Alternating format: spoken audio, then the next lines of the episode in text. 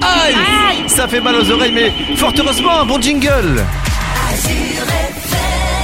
Allez, la naissance de la radio moderne puisque la FM a 40 ans également cette semaine. L'année 1981 marque le véritable début de la libération des ondes avec l'apparition des premières Eh oui. radios libres. La loi du 9 novembre 81 prévoit des, euh, des dérogations au monopole d'État pour les radios locales privées associatives. Les radios libres peuvent alors émettre en modulation de fréquence mais sans diffuser de pub. C'est le premier pas vers la libéralisation de la radio et la régularisation de toutes les radios qui émettaient illégalement Oui. parfois depuis la fin des années 60.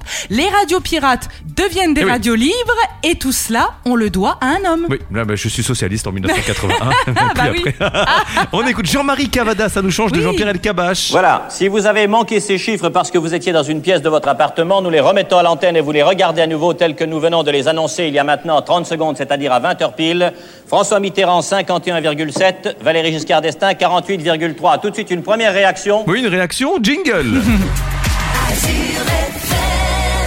Et on poursuit notre rétro pour notre station, Anna. En 2011, Azure FM a connu de nouvelles évolutions, un changement de fréquence sur Célestat, Oui. 93.3, pour permettre une amélioration de la couverture, l'obtention de deux nouvelles fréquences. Oui, alors le 104.8 à Schirmeck que vous connaissez, le 89, eh bien, Sainte-Marie-aux-Mines. ainsi que l'autorisation d'ouvrir un deuxième studio basé dans le Haut-Rhin. Et en septembre 2015, déménagement des studios au 101 Et voilà. route de Colmar à Célestat. Là où on se trouve actuellement et là où vous nous rendez visite. Merci Anna pour ce journal des bonnes nouvelles.